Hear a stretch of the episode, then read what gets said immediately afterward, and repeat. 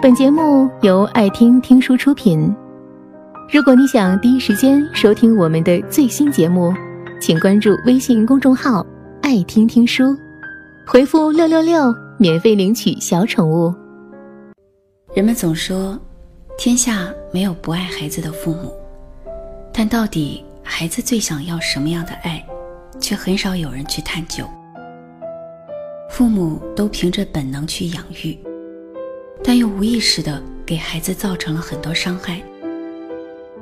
一位读者青青说，他就经历过无法释怀的伤害。青青出生在城市，从小多才多艺，学习成绩又好，但是父母却几乎不会夸奖他。这都不要紧。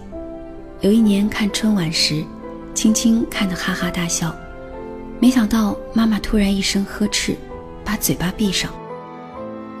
正高兴的他感到莫名其妙，妈妈，为什么？接下来母亲的话让他一直没能忘怀，将他的自尊和自信一并带走。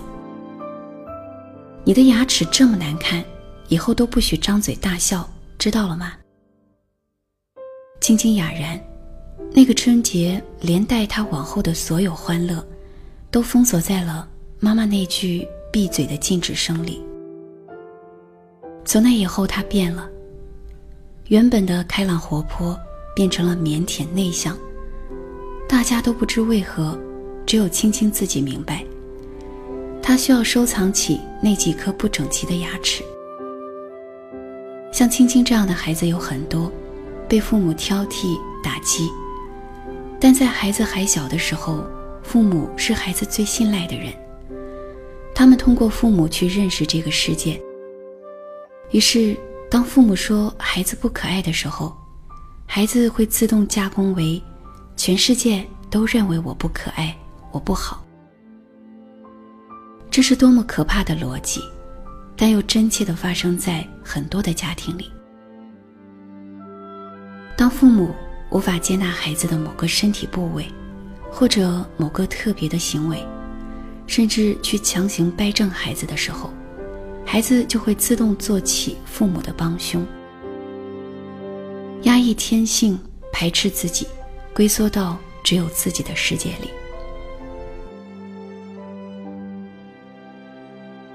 有一则寓言，一个平民问上帝：“为什么这世界上有这么多的孩子，但只有很少人能成功和幸福呢？”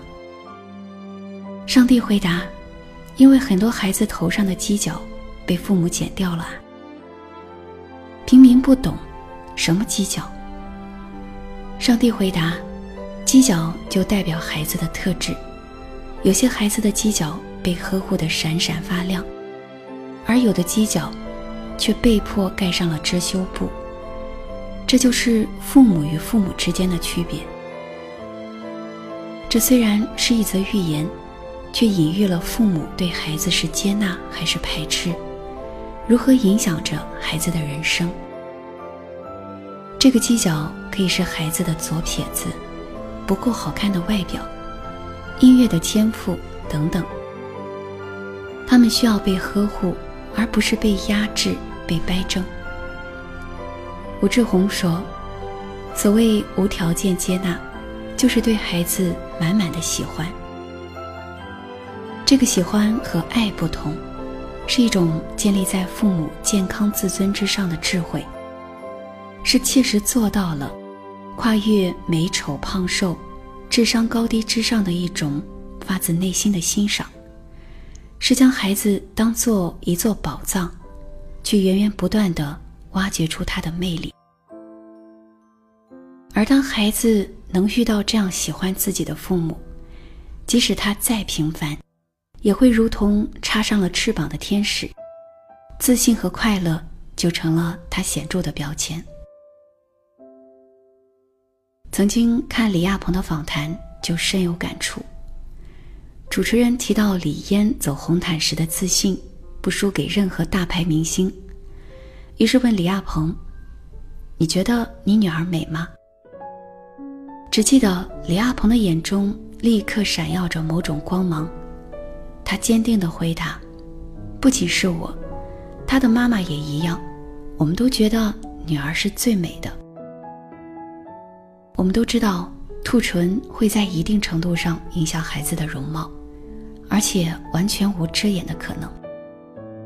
而在李嫣的家庭里，这个原本的小缺陷却成了她与众不同的地方。那里镶嵌着父母对她满心的欢喜和爱。我们说漂亮是表浅的，但美的定义是多维的。而如何引领孩子认识自己的美，是父母在孩子童年必须完成的课题。就如《奇迹男孩》里的母亲一样。他的儿子在他人眼里是如此的不堪，仿佛是上帝给这个家庭最粗陋的礼物，而他却慧眼独具，洞察到孩子内里的光芒，最终将满满的喜欢赠予孩子，让孩子从跌跌撞撞，到昂首阔步，到深信自己是美好的。心理学家弗洛姆说：“只要是我爱的人。”我就应该接受他本来的面目，而不是要求他成为我希望的样子，以便我能把他当做使用的对象。这句话一语中的，写出了什么是最好的家庭教育最佳的答案。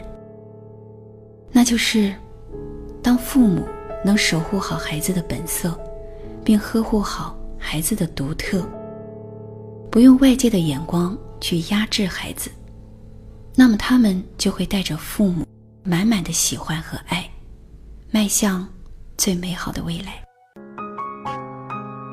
本节目到此就结束了，感谢各位的收听和陪伴。更多精彩内容，请关注微信公众号“爱听听书”，回复“六六六”免费领取小宠物。也欢迎你收听今晚的其他栏目。我们明晚见，晚安。